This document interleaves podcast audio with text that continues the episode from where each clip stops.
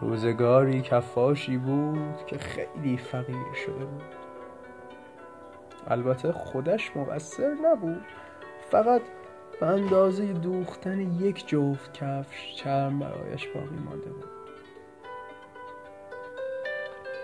شبی او همان تکه چرم را اندازه گرفت و برید و آماده کرد تا روز بعد صبح زود بیاید و دوختن آن را شروع کند.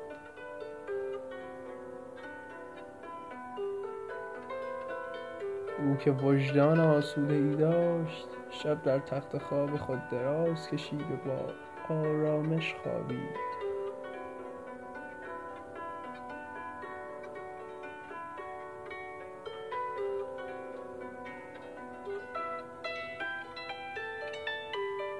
صبح که بلند شد و سر کارش رفت روی میز چشمش به یک جفت کفش افتاد که با ظرافت و زیبایی خاصی دوخته و آماده شده بود. او از تعجب خشکش زد هیچ سر در نمی آورد که چطور چنین اتفاقی رخ داده بود.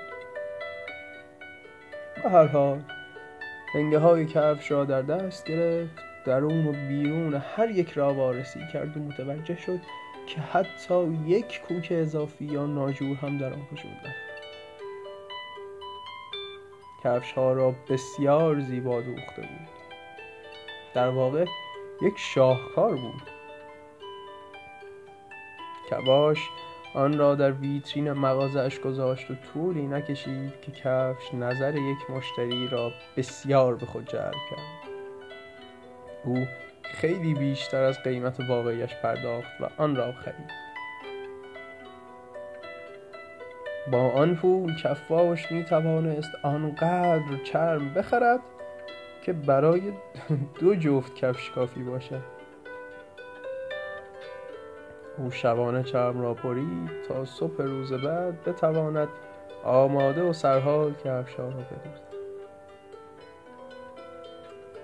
اما مثل اینکه احتیاج به این کار نبود چون وارد مغازه که شد دید دو جفت کفش زیبا و دوخته و آماده روی میز است.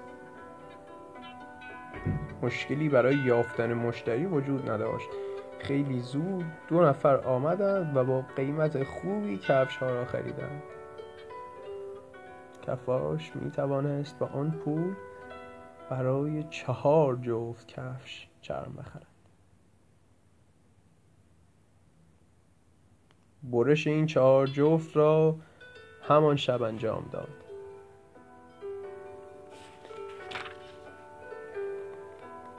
ولی صبح روز بعد باز کفش ها دوخته و آماده فروش بود. این جریان ادامه یافت. او چرم ها را که شبها می برید و آماده می کرد صبح روز بعد دوخته و آماده فروش می یافت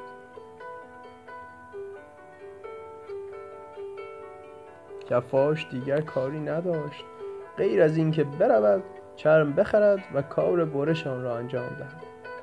کارش بالا گرفت و پول فراوانی به دست آورد. او مسائل و مشکلات خود را برطرف کرد و همان تاجر ثروتمندی شد که قبلا بود.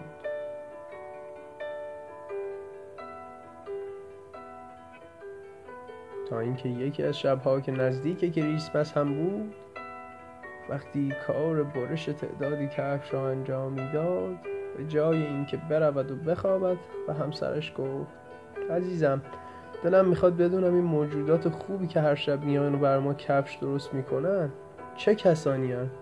چطور از پنهان بشیم و مراقب باشیم همسر فضول از این فکر استقبال کرد و شم را روشن گذاشت آنها دو نفری در گوشه پنهان در گوشه پشت پرده پنهان شدند و با دقت اتاق را در زیر نظر گرفتند. وقتی ساعت با دوازده ضربه ساعت ساعت دوازده را اعلام کرد دو کوتوله زیبا بی آنکه پوششی داشته باشند. شد. اون صندلی ها یا که پوششی داشته باشند آمدند و پشت میز کار کف پشت میز کار کفاش نشستند و تر و فرز کار را شروع کرد کفاش که چشم از آنها بر نمی داشت از دیدن نحوه کار و سرعتشان در بخیه زدن دوختن و چکشکاری خیلی تعجب کرده بود. آن دو بدون وقفه کار کردند تا کارشان تمام شد.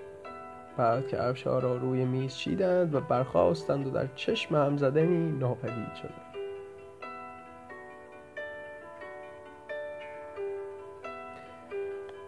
صبح روز بعد زن به همسرش گفت این کتوله ها باعث شدند که صاحب این همه ثروت بشویم. ما هم باید محبت های آن را جبران کنیم. حالا برای توضیح می دهم که چه فکری در سر دارم. من حتم دارم وقتی آنها آنطور بدون لباس این طرف آن طرف می روند خیلی سردشان می شود بیا برای آنها دو دست پیرهن و شلوار و جلیقه و کت کوچک بدوزیم. اگر تو دو جفت کفش کوچک هم برای آنها حاضر کنی من هم به اندازه پایشان جوراب میدوزم. با این کار سر تا پای این کتوله های کوچک را با کفش و لباس راحتی میپوشم کفاش گفت اگر در این کار کمکی بکنم و سهمی داشته باشم خوشحال می‌شوم. آن دو کار را شروع کردند و در عرض چند روز لباس ها آماده شد. آن شب زن و شوهر به جای آنکه چرمها را ببرند و آماده دوختند کنند هدایای خود را روی میز کار چیدند و خودشان مثل دفعه قبل در گوشه ای پنهان شدند. نیمه شب آن دو موجود وارد شدند و این طرف و آن طرف به دنبال های برش خورده گشتند تا کارشان را شروع کنند. ولی جز آن لباس های زیبا چیزی نیافتند اول خیلی تعجب کردند ولی بعد فهمیدند که آن پیرنها و جورابها برای آنها تهیه شده و با شور و اشتیاق آنها را پوشیدند. از خوشحالی میرقصیدند روی میز و صندلی بالا پایین میپریدند تصنیف میخواندند ما چه کتوله های خوشبختی هستیم. با این همه لباس زیبایی که بر تن ما می‌بینی دیگر کفاشی نخواهیم کرد. سرانجام از در بیرون رفتند و دیگر هرگز برنگشتند. چون کفاش با آنهایی که یاریش کرده بود مهربان بود از آن پس نیز به هر کار دیگری که دست زد پیشرفت کرد. او همسرش تا زمانی که زنده بودند نیازی به پول نداشتند